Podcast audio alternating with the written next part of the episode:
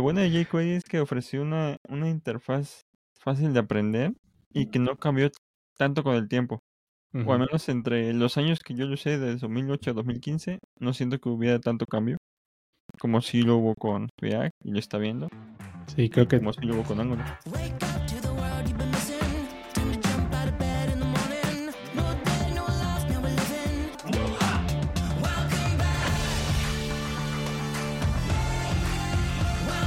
Ya estamos. ¿Cómo andamos? Bien, bien. ¿Y ustedes qué tal? Todo bien por acá, disfrutando de la lloviznit que está haciendo fresquecita ahora sí ya. Me puedo concentrar mejor. Sí. Ya, ya vienen los meses de frío. Los cinco meses de frío que hay que aprovechar. Bueno, Lo peor es que seis. el tráfico está horrible. Ahorita con lo que tuve que hacer, tardé un buen de tiempo nada más en el tráfico de, de la salida de donde fui a mi casa. Entonces sí, es lo feo. Pero de ahí en fuera todo bien. Qué bueno. Pues esta semana ninguna tecnología murió. Entonces, no. Eso es bueno. Es buena noticia. Vamos a empezar bien y con ánimo. Y tenemos muchos lanzamientos y por ahí hoy llegó un newsletter de Bytes que habla sobre que jQuery cumple 17 años la siguiente semana.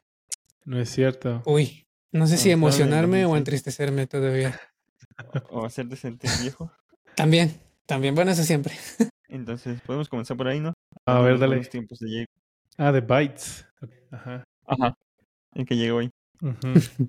Recordar los viejos 17 tiempos en los que se, implementaba jQuery o lo que o cómo.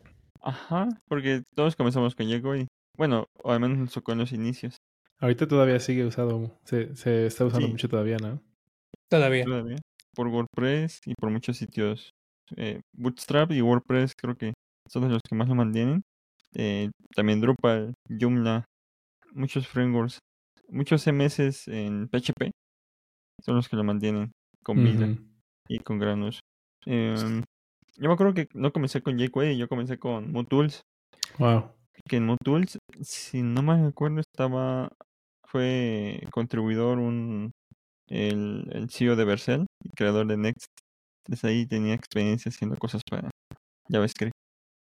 Pero casi casi luego que me estaba empezando a entender cómo funcionaba MooTools, comienza a sonar más fuerte jQuery. En el 2008 más o menos fue cuando comencé a hacer sitios. Y de ahí que aprendí Ujú. WordPress, pues ya, no lo pude dejar hasta 2015. Que comencé con ustedes a trabajar con Angular y 2016, 2017 con React. Entonces, pero de vez en cuando, cuando sale cierto tipo de trabajo, hay que desempolvar un poco el conocimiento. Lo bueno de jQuery es que ofreció una, una interfaz fácil de aprender y que no cambió tanto con el tiempo. O al menos entre los años que yo lo usé, de 2008 a 2015, no siento que hubiera tanto cambio. Como si lo hubo con React y lo está viendo. Sí, creo que Como si lo hubo con Angular. sigue sin haber tanto cambio, ¿no? Ujú, No había, exactamente. No había leído el, el post que compartiste de jQuery, pero eh, al final la pregunta que dicen que, que habría pasado con jQuery si se hubiera incubado en una empresa grande como React o Angular, Angular con Google y React con Facebook o Meta. Ajá, Em, ajá, había sido muy diferente. También, como, como lo mencionan, ya, ya ni me acordaba de, del creador de, de jQuery. Antes era muy sonado su nombre, ujú. John Bessick. Hoy día casi no se escucha. Allá donde esté le mandamos un saludo. Este, por si habla español. Y era muy diferente cómo funcionaba el ecosistema hace 16, 16 años. Bueno, hace 10 años. Antes de que Angular y React llegaran. De que era muy orientado a la comunidad y no había tanto corporativismo Ujú. ah, como no hay actualmente. Sí había sido muy diferente, siento. Quizás por eso fue tan estable, porque escuchaba más a la comunidad que a los managers empujando ciertas cosas. Y cada versión era estable, era muy estable. A diferencia de lo que se hizo, pasó entre 2013 y 2017 en el mundo de JavaScript. Pero bueno, 17 felices años. 17 años. jQuery. Sí. Sí, yo recuerdo que, bueno, a mí jQuery, objetivamente hablando, me abrió camino a cómo implementar JavaScript sin tan, sin tan vainilla. pero lo recuerdo mal porque me abrió tanto el abanico de posibilidades que empecé a, a implementar malas prácticas. Entonces, como todavía en ese tiempo no se tenían transpiladores ni nada que te ayudara a tener una estructura para el proyecto, eh, metías en un main.js todo, todo el código y empezaba a tener todo, todo mi código sucio. Y a veces tenía hasta dobles importaciones, cosas así.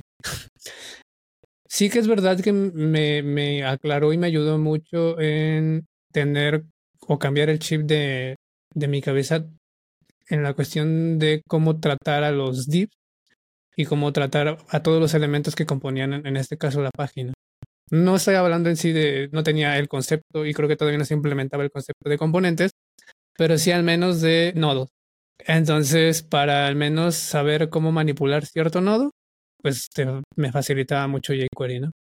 Cuando lo empecé a odiar, cuando empecé a aprender, te digo, de esas malas prácticas y me daba cuenta que mi código no era mantenible y que luego cuando empezaron a, a surgir nuevas bibliotecas, nuevas, este, pues eh, digamos que implementaciones en CSS, eh, en donde tenías que seleccionar muchos elementos para hacer ciertos cambios en solamente dos estilos, cuando le empezaron a agregar esto de ser dinámico, ahí es donde, donde empecé a ver que era mucha carga, era mucho código y como que empecé a agarrarle un disgusto a eso.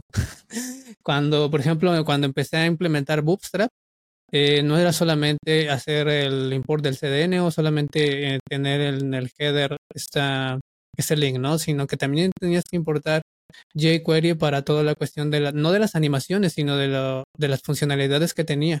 Porque, por ejemplo, cuando tú hacías el view por más pequeño para probar tus, tus este, divs o tus componentes en mobile, pues el header o donde estaba la barra de navegación, ya ves que se hace el, el burger, el menú burger, y para desplegarlo necesitabas jQuery porque necesitaba identificar a qué elemento estabas cliqueando y todo.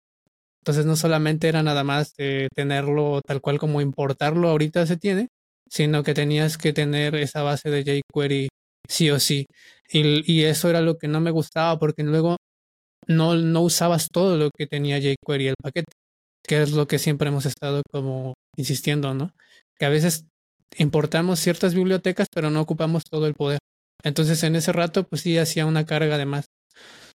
Me gustaba también mucho que me ayudó, bueno, cuando estaba en la universidad y estaba implementando, te decía, este JavaScript vainilla, pues lo de que era el, lo del Ajax, que era el XML HTTP request, que todo eso lo tenías que poner sí o sí para hacer la- las peticiones y demás, ¿no? Tenías que como que aprenderte bien cómo estaban los métodos y jQuery pues eso lo, lo me ayudó y lo solucionó en parte porque pues ya era más abreviado, no era un poco más claro y entonces ya este podías tener como una un pensamiento y una implementación correcta para para no tener que escribir ahí todo todo el método este extendido por así decirlo, ¿no? Entonces digo, qué chido que tenga 17 años, qué bueno que hasta la fecha siga teniendo vida. Para los que son nuevos, para los que van entrando poco a poco, creo que es una buena herramienta. Si ya tienes, digamos que los conceptos básicos de, de JavaScript y quieres pues aprender un poquito más en la cuestión teórica también, pues jQuery es una herramienta muy buena. Yo la verdad también cometí el error de, de empezar con jQuery en vez de aprender los conceptos básicos de JavaScript. Y sí, lo mismo, me costó. O sea, ya una vez que te acostumbras, está difícil como salirte de esa convención, ¿no? Pero sí, yo lo haría al revés. Primero JavaScript vainilla y luego jQuery. Y sobre todo porque ya con los navegadores soportando más características para selección y para todo lo que se hace normalmente con jQuery en un 50 o más por ciento, pues ya no necesitas jQuery. Mm. Además de que muchos navegadores, por ejemplo Internet Explorer, que era una de las razones por las que se ocupaba por compatibilidad, pues ya está obsoleto y ya casi no se ocupa. Edge tiene buen soporte para, eh, para JavaScript, entonces Ujú.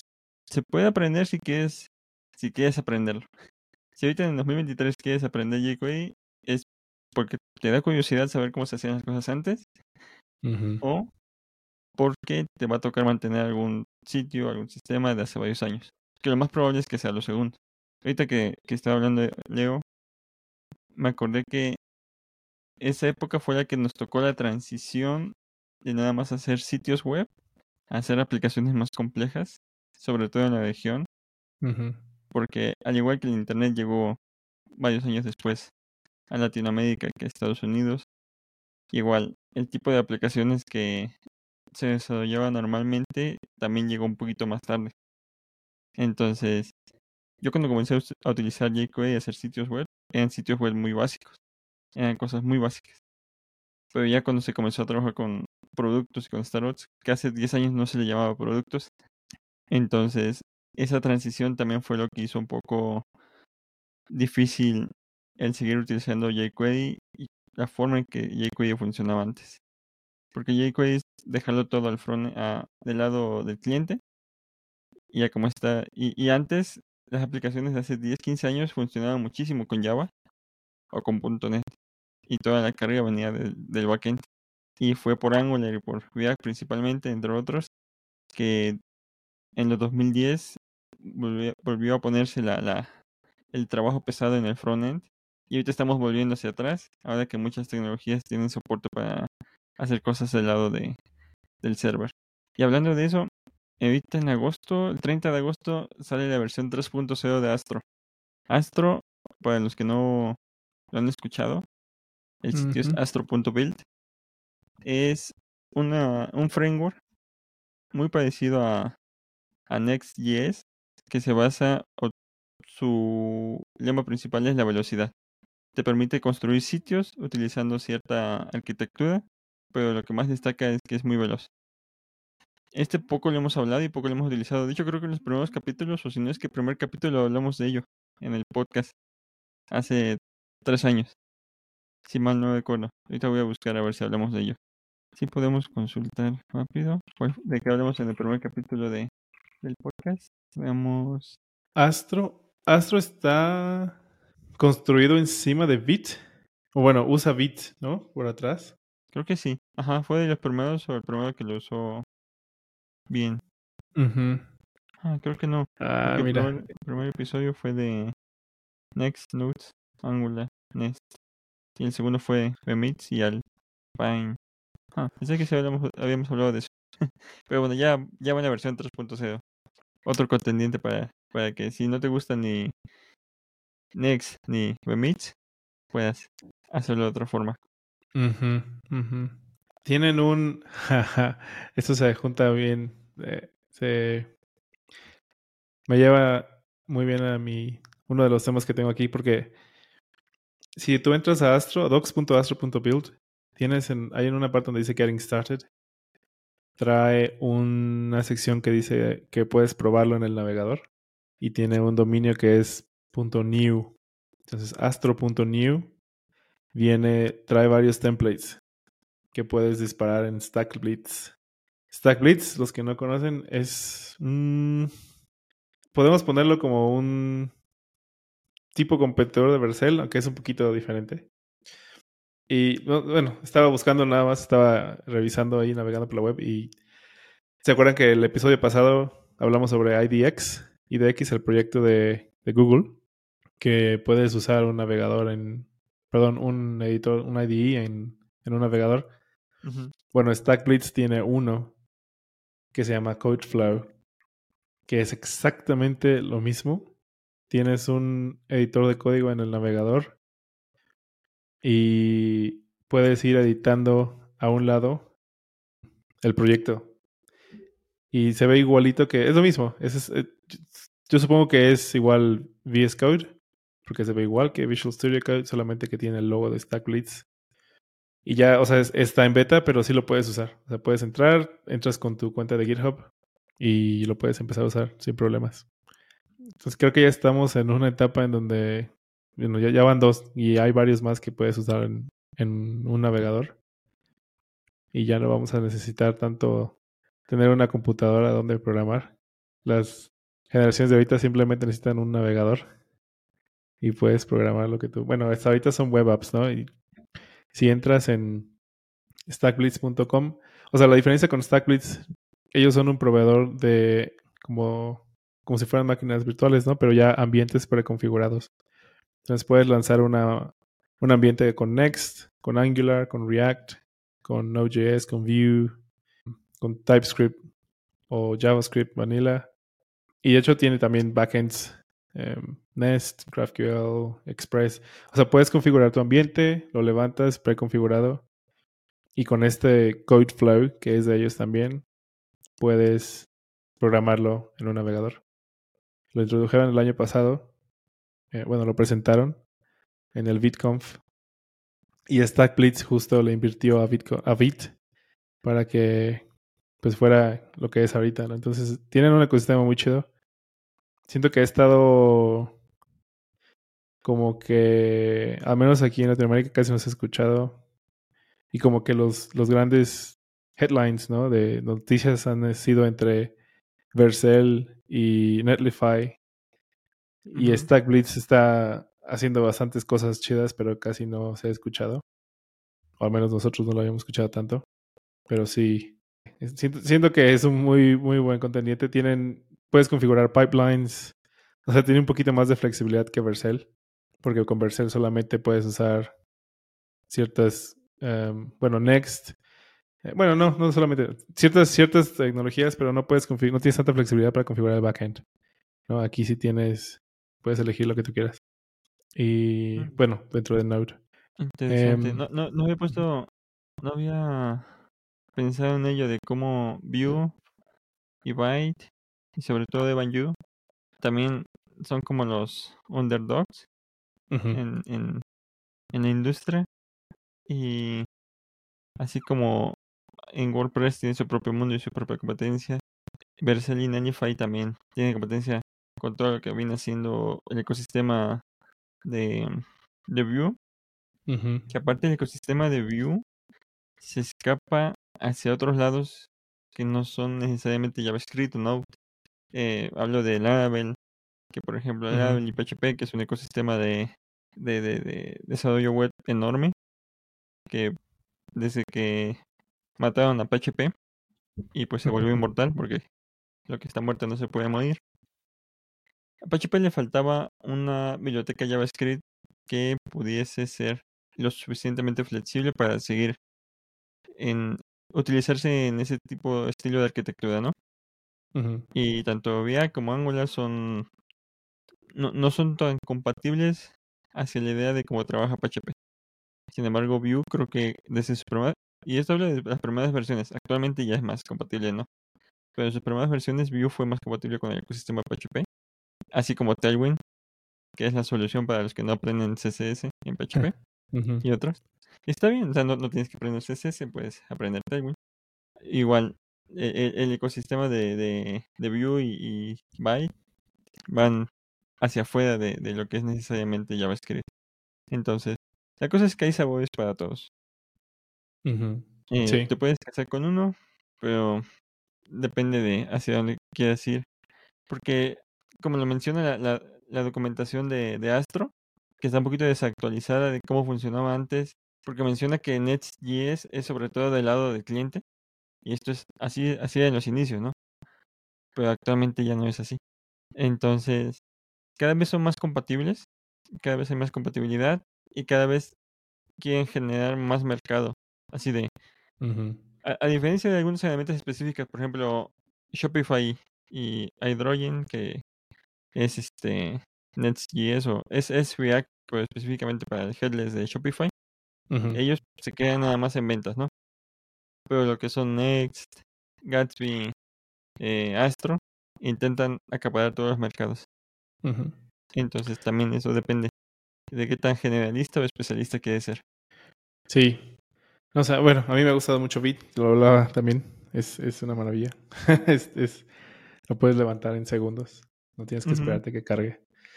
Entonces voy a estar atendiendo, voy a estar ahí en BitConf, que es en octubre 5 y 6, ya en, en unas semanas, unos días, a las 7 de la mañana, horario del Pacífico. Entonces, para quien quiera estar, igual ahí vamos a compartir el link. Ya bueno. tengo mi ticket. Ahorita, ahorita me registro. ¿Es gratuito o...? Sí, es gratuito y va a ser en línea. Vamos a hacerlo. Listo. Para los que están escuchando, bitcoin.org. Eh, es. no, ¿cómo, es- cómo se pronuncia? Bitcoin. Bit. Bitcoin. Sí. Bitcoin. Es- Esto, esto de la pronunciación me recuerda al tweet de hace unos días de cómo se pronuncia Jason Web Token. ¿Ustedes saben cómo se pronuncia Jason Web Token? Bueno, la abreviación. JWT. No. Ah, ajá. Que según el estándar MFC no se pronuncia así, se pronuncia JOT. ¿En serio? Ajá. Ahorita voy a buscar el tweet. Entonces, Interesting. creo, que- creo que eh, el detalle está en otra historia un poquito alejada del, del mundo de frontend, pero para los que sepan de cultura pop, ¿saben cómo se pronuncia en... ¿Sí, sí conocen este estudio de animación japonés Ghibli? Las películas. Ghibli. ¿Sí? Sí, sí, sí, claro. Eh, el de El viaje de Chihiro y no me acuerdo qué otras. Es como el estudio de, de animación de, de, de Japón. Bueno, es, Ghibli es una palabra en italiano para... No me acuerdo si un avión o un tipo de motor. Porque el, el fundador es este aficionado de los aviones. Pero en japonés, que la pronunciación es diferente a como se pronuncia de forma latina, no lo pronuncian Ghibli, lo pronuncian Ghibli. Entonces los japoneses lo conocen como Estudio Ghibli. Entonces Mm, está eso, ¿no? O sea, como, como Evan Yu es, es este es chino. No me acuerdo de qué parte de Asia. mm, No estoy seguro, pero. Ah. ti- Tiene, tiene su pronunciación, ¿no? Entonces, hace falta inventar nuestras propias herramientas para que tengan pronunciación mexicana. Y hablando de cosas que van saliendo rápido, ¿al- ¿alguna vez escucharon de Boon? Boom. Lo estaba viendo. Creo que sí lo habíamos mencionado en algún momento, pero no me acuerdo la mencionamos. verdad. Pero nunca lo probamos. Al igual que nunca probamos de forma en producción Dino. Boon es Ujú. un, un timer para JavaScript y, TypeScript, al igual que Node y al igual que Dino. Pero al igual que Astro, Boon lo que lo que presume es que es veloz. Entonces, Sí, me acuerdo que Ajá. justo hablabas de que ya iban, o sea, que estaban en... No estaba la versión 1 todavía. Ajá. Y ya va a salir la versión 1. Ya por fin. Ahorita está la versión 0.7.3. La versión 1 sale el 7 de septiembre. Oh, muchas cosas por pasar. Sí. Esa parte del año siempre es la más emocionante, la más divertida. Ujú. Sí, porque ¿Son cebollitas flotando? Sí. es el, es el- no, son Son panes de carne, ¿no? Ajá, exacto. Sí. Ah, sí, sí, sí. Tiene un buen nombre, una, una, una buena mascota. Se me hace muy vainilla. Todo depende del ecosistema, ¿no? Para probarlo. Sí. Pero es más interesante que casi siempre cuando una herramienta nueva sale, como las herramientas son hechas para programadores, el marketing que hacen es velocidad. Tomando en cuenta que muchos programadores no tienen equipos super rápidos. Y como tú lo mencionabas, la diferencia que hizo Bit es que era veloz, es veloz, a como tradicionalmente se levantaban proyectos de, de, de- de. JavaScript. Creo que siempre tienden a apuntar a es- hacia ese aspecto, ¿no? Es veloz, es veloz. Dino también cuando salió decía es veloz. Tenía otras características como soporte para TypeScript nativo y mayor seguridad, pero lo que decían es veloz. Y si se meten a cualquier herramienta JavaScript, casi siempre en todos los sitios, en todas las homepage, va a venir una gráfica comparativa. Esta Pero objetivamente, pero objetivamente, ¿a qué se refiere? ¿A qué, qué es veloz en qué? O sea, ¿es veloz en general? ¿En todo lo que usa, implementa? En carga, en carga. ¿O en carga?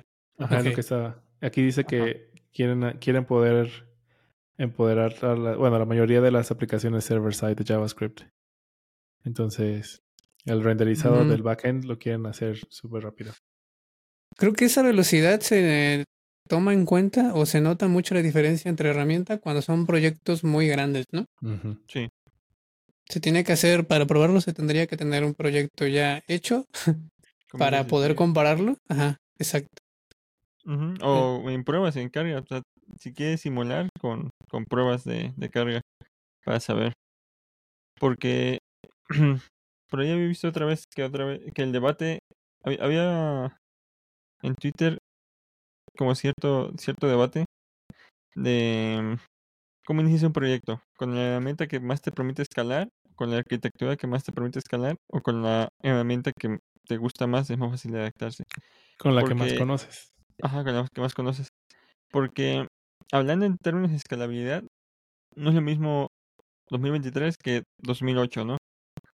El hardware ha mejorado muchísimo. Los servers que, que, que usamos actualmente, pocos ponen atención a que los servers, por ejemplo, Amazon Web Services, la- o sea, la, la nube que utilizamos no es la misma de hace 15 años.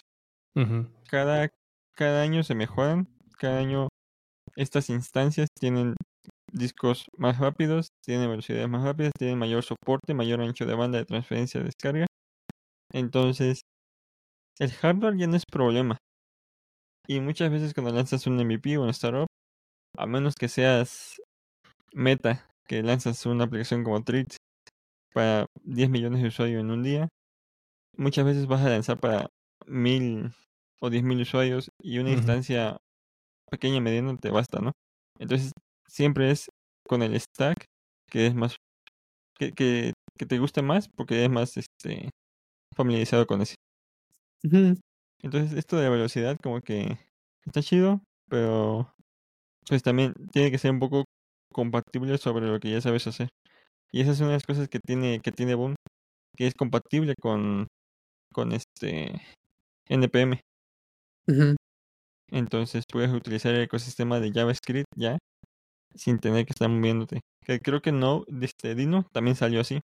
Dino cuando salió hace unos años también ofreció soporte a, a NPM y al ecosistema de forma eh, inmediata. Que eso es más importante. Mientras más herramientas tengas para probar, no importa tanto la velocidad, sino que puedas importar y utilizar. Sí, eso es cierto. Sí, hay que, hay que pensar en un proyecto grande luego para probar. Dino. Para poder, ajá. y sí. Vamos a tener que estar pensando ahí a ver en dónde lo implementamos. Vamos con los, con los links de, de Leo.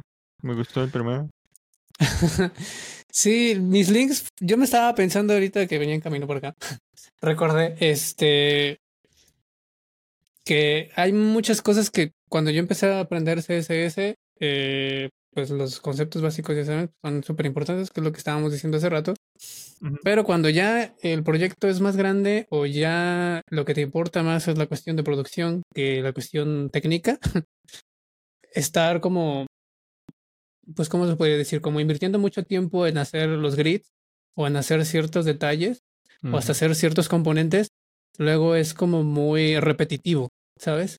O sea, casi todos los sistemas o plataformas tienen como una base de ciertos componentes que siempre tienen util- van a utilizar. Por ejemplo, un header, un footer, siempre tienen un sistema ya de layout. Por ejemplo, los dashboard, ¿cuál es el así de memoria? Ya se van de saber. Un, un, este, un layout de dashboard. O sea, tienes un sidebar y tienes un, un eh, digamos, con un recuadro de derecha, que es el que pues, es el de las vistas, ¿no? Entonces, casi siempre como tenemos ese estándar, pues tienes que volver a repetir el código. Si tienes buena suerte y tu código está súper bien, copias y pegas lo que tienes en un repo de GitHub y ya está, ¿no? Y ya nada más le cambias a lo mejor algunas cosas del CSS, la paleta de colores, el logotipo y listo.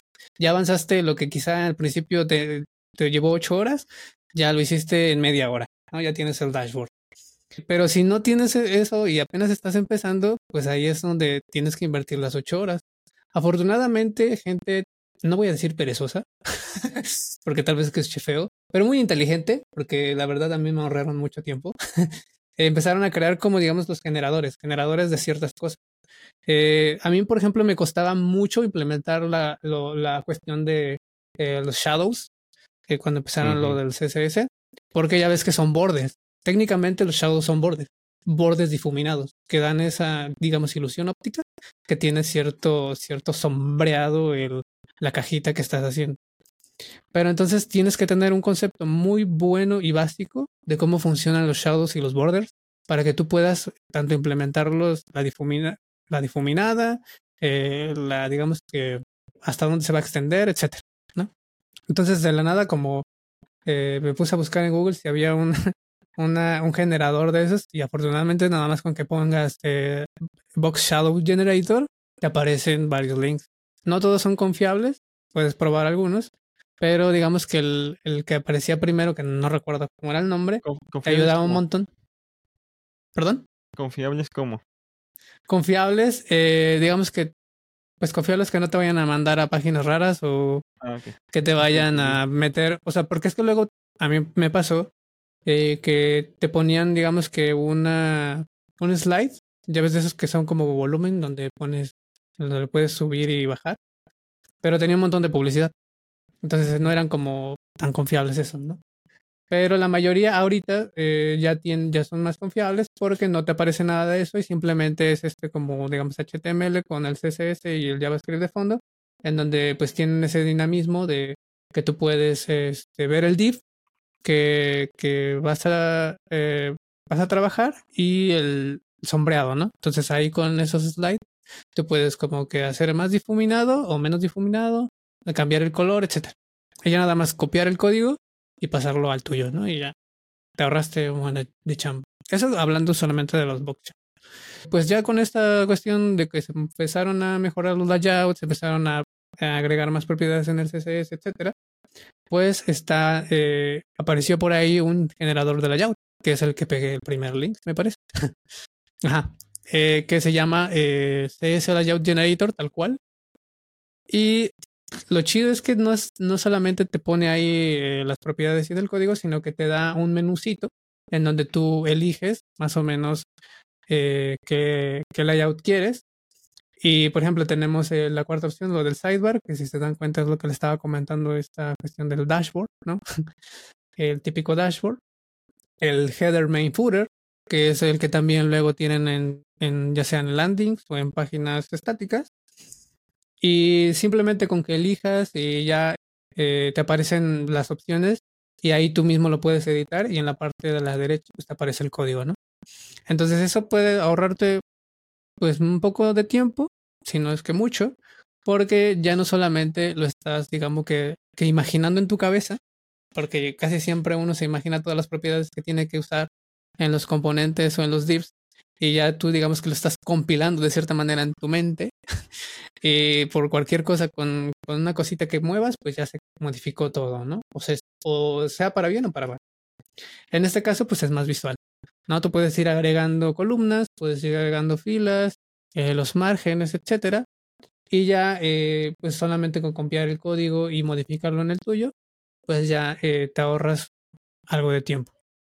Entonces, creo que los generadores, aunque pueden tener como ventajas y desventajas, porque sí que es verdad que, que, pues sí tienes que tener cierto conocimiento básico y es importante, siempre lo voy a recalcar y perdón por los que nos están escuchando porque a lo mejor van a decir, este cuate está repitiendo siempre lo mismo, pero siempre hago ese hincapié de que siempre uno debe tener un concepto básico para poder entender cómo están funcionando las cosas en Ujú. cualquier área, ¿no? Para que así tú tengas la libertad de modificarlo y puedas tener también la libertad de, este, de ser versátil, eh, no solamente en, en una cuestión de lenguaje, sino en cualquier área, ¿no? Entonces, es importante que, que cuando ya tengas estos conocimientos, pues ya ahora sí empieza uno, uno. Si te apasiona mucho tu código y te apasiona mucho el área, pues tú puedes crear tus propias herramientas. Porque si te das cuenta, todos estos generadores, o al menos el, primer, el principal, no es tan complicado. O sea, para empezar a hacerlo como mini apps para uno, como mini herramientas para, para utilizarlos este, uno mismo. Tú puedes crear tus propios generadores y tener los repos en GitHub y compartirlos con el resto de la comunidad para que eh, nos ayudemos mutuamente, ¿no? Entonces, este de, del layout está súper chido. Ahí está el link por si le quieren echar un ojo. El otro que, que, me gustó mucho, o sea, tenía varios, pero quise poner estos dos al menos para que pues ya este, se vayan dando una idea y posteriormente cada quien vaya buscando y compartiendo los links interesantes. Eh, el otro que encontré es el de Flo Floating UI. Ese básicamente es para lo de los tooltips, porque hay muchos sitios también eh, que luego, pues a veces uno intenta hacer como el sitio muy intuitivo o lo más intuitivo posible, pero siempre está, eh, no está de más pues tener ahí unos tooltips de ayuda, ¿no? Para el usuario.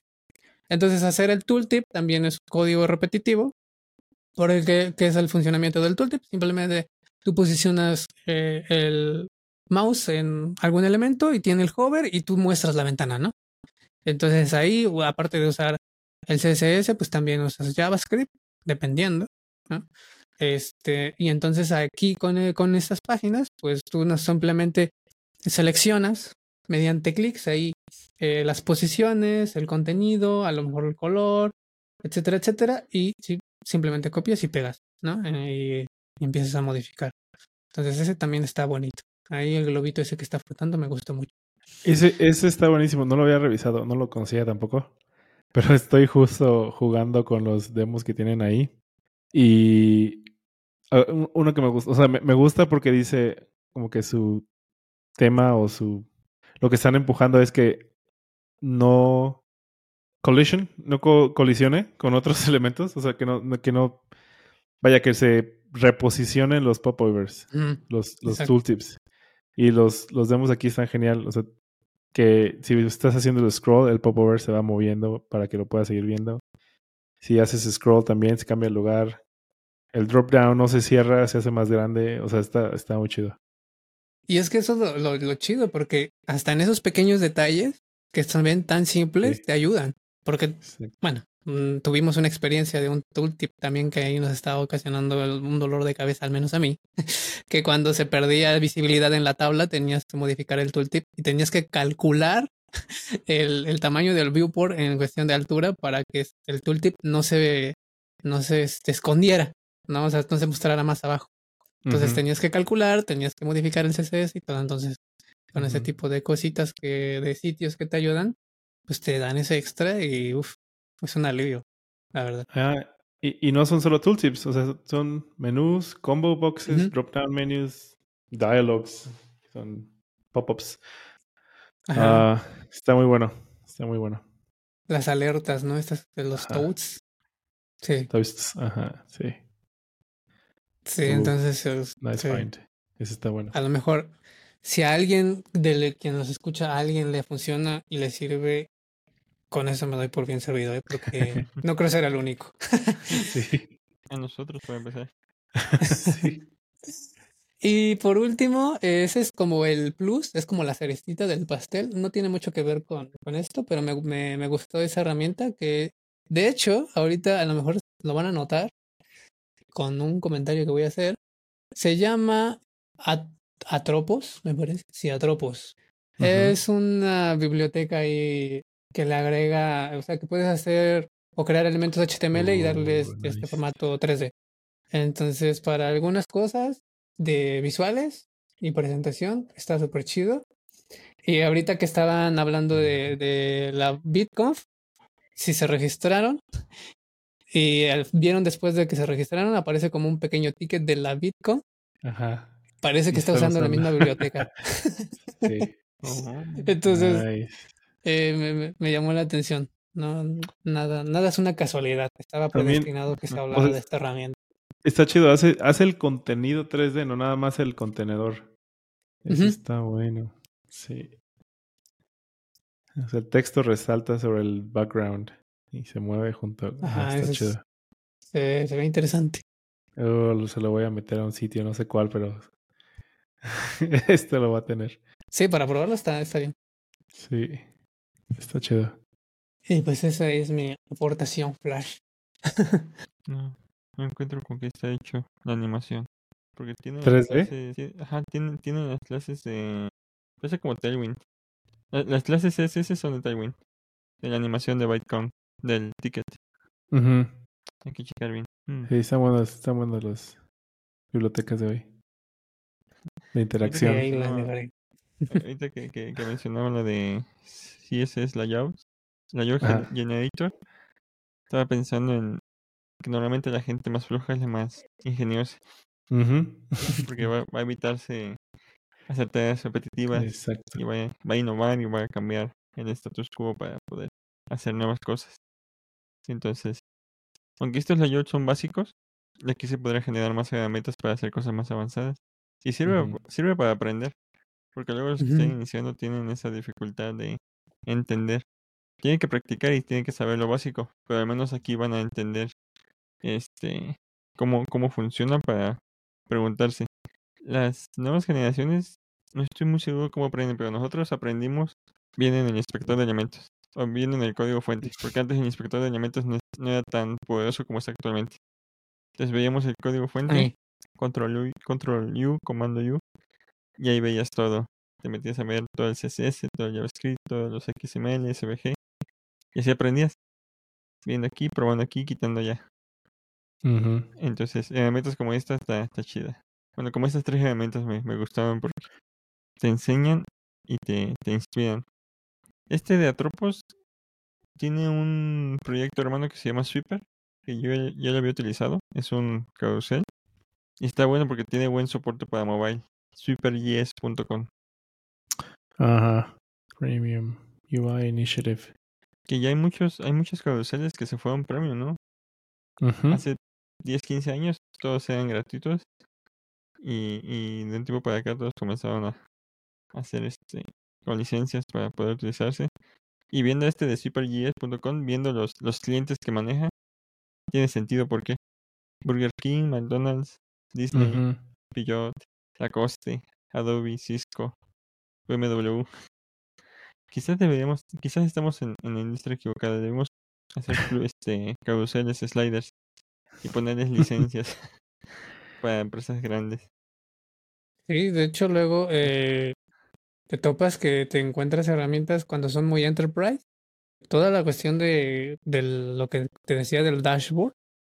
O sea, te dan un plan ahí eh, premium porque ya te trae las rutas, ya te trae gráficos, ya te trae este, pues un montón de cosas que implementan como estadísticas, ventanitas y todo eso que dices que, bueno, técnicamente uno pues, lo ve y dice, está bien, no manches, está bien fácil para hacer, ¿no? Bueno, al menos los que ya llevan eh, o ya tienen un buen rato en experiencia para crear ese tipo de sistemas, pues eso está fácil. Pero hay gente que lo está cobrando y que le está haciendo ese plus porque, porque es muy solicitado. Y en el sentido del enterprise, ustedes no me dejarán mentir. o sea, mientras tengas una plataforma así eh, que le entregue estadísticas, que entregue, que esté como muy bien eh, planeado para que se quede como guante a la empresa donde se vaya a usar, ujú. sí lo paga, ¿eh? Sí lo paga. Sí, de hecho, no está, estaba revisando. Tienen, por ejemplo, los eh, Swiper.js y todas sus bibliotecas las puedes pagar por, creo que son 49 dólares al ah, pago único. UI Initiative, 49 dólares pago único y luego tienen un UI Studio que son 99 dólares pago único. O sea, están manejando modelo similar a Tailwind.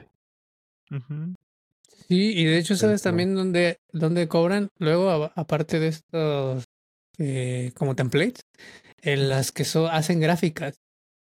Las bibliotecas que hacen gráficas eh, de cualquier tipo, también te luego te compran, te cobran un plus. La verdad nunca- no he entendido bien cómo funciona eso. eh, me quedé muy, muy atrás. Lo usé una vez, pero tenía la versión como free. Entonces Ajá. creo que creo ¿Estás que este te de deja IG Grid? utilizarlo. Creo que sí, eh, ya no me acuerdo, ya tiene tres años que lo sé, cuatro. Porque ese, ese, el de AG-Grid es el que ocupamos para un proyecto hace, cuando, entre 2017 y 2019, que teníamos que hacer este dashboard. Ese Ujú. uno. Creo que sí, sí, y entonces sí AG-Grid es. eh, eh, es un grid, es, es una biblioteca JavaScript para grids que tiene soporte para JavaScript, Angular, Vue, React, y ahorita estoy viendo que ya tiene soporte para Solid. Hay que hablar de Solid en un episodio posterior, cuando sepamos bien cómo funciona. Pero bueno, AG-Grid lo que destaca es, es, es, es un elemento para hacer grids, pero tiene un montón de características de gráficos. No solamente de gráficos gráficas, sino de, de, de para todo tipo de, de información. Y la licencia de AG-Grid para una sola aplicación. Ahorita estaba mencionando Héctor los precios de Tailwind y de, de Sweeper, que son básicos, pero AG-Grid cobra para un solo programador por un año cobra mil dólares. No es cierto. ¿Cómo se llama? AJ. AJ este, guion grid.com. Sí, sí, ya lo vi. múltiples aplicaciones te hacen un descuento 1500 Oye, dólares. estaría chido entrar a ese programador. mercado también. ¿eh? Ajá.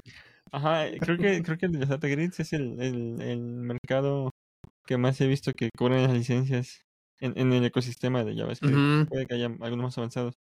Y tiene sentido porque muchos de estos son utilizados por empresas Sí, millonarias, Ujú. para... Ah, es que Para son mostrar tablas. información. Ajá. Ok. Sí, todo lo que tenga que ver con manipulación, bueno, visualización de, de data, se paga bien. Sí. Que de hecho es una propia categoría ya más cada vez más eh, mencionada en, en por herramientas y por productos. Entonces, ah, hay que hablar de eso en, en un episodio sí. más adelante. Me acordé ahorita, resonó en mi cabeza algo como Link Data, algo así. Ajá. No sé por qué. Link, Link Data, el que Ah, que para el que Link data. Ajá. Ajá. sí. Aunque Me el Link acordé de Data eso. ah, no es tanto de información. Bueno, sí, puede ser. Y también hay, hay pocos participantes y pero tienes que competir contra contra empresas grandes. Perdón, me quedé, me quedé viendo el demo de AG Grid. Es literalmente una biblioteca para construir tu propio Excel y más. O sea, está muy completo. Sí, tiene, Sí. Tiene tiene- charts. No, nosotros cuando, sí. cuando, cuando nos pidieron que lo utilizáramos, querían que hiciéramos la primera, el primer componente que íbamos a hacer, que ya no se hizo, no me acuerdo si por costos o por qué, pero no lo hicimos. Pero lo primero que nos pidieron hacer iba a ser un gráfico histórico, de que dependiendo de varios años, por mes, por semana, así como las tablas este, de gráficas que luego se ven en, en estos sitios de inversiones, de cuánto Ujú. ha cambiado una, un par de divisas, algo así, pero para producciones de ciertos elementos. Entonces, la única que tenía soporte para históricos en ese entonces, o sea, hace cinco años, era, era este. Y por eso lo Ujú. íbamos a ocupar. Y Está sí estaba como muy, bueno, al menos la, la free, la licencia free, sí tenía como, eh, al menos para lo que necesitaban en ese rato, sí era muy versátil, o sea, era fácil de adaptarlo. Ya nada más era una cuestión de, de que, este, cómo, cómo pasabas los parámetros y demás, tener el control de esos datos en los componentes, al menos como lo estábamos usando en Angular, eh, que se pasaran correctamente, ¿no? Pero ya para que los recibiera esta onda, era fácil. Sí, Entonces sí está interesante. sobre todo porque la competencia que había, las otras opciones que había eran open source y estaban muy, muy básicas. Ahorita puede que ya haya más opciones, pero en ese entonces para Angular eran muy poquitas. Te estoy buscando a ver si encuentro la que habíamos utilizado como demo, pero creo que ya no existe. que Estaba súper, súper básica. No, creo que ya no está. Pero sí, si quieren, quieren meterse a un... Si quieren especializarse en, en algo que les puede dar dinero y conocen las puertas que tienen que tocar, porque eso es lo más importante, métanse al terreno de los data grids. Está, está bueno. Buenas herramientas hoy. Sí, Muy buenas. todas estas herramientas y más las van a poder encontrar en nuestro nuevo newsletter, que hoy salió el número uno. Hoy domingo, eh, este domingo. hoy lunes 21 de Domingo. es que vi que decía Mon y digo, no. Mon. Hoy lunes 21 de agosto lanzamos el primer número. No sé cuándo salga este episodio al aire, pero puede que ya vayan algunos números por ahí.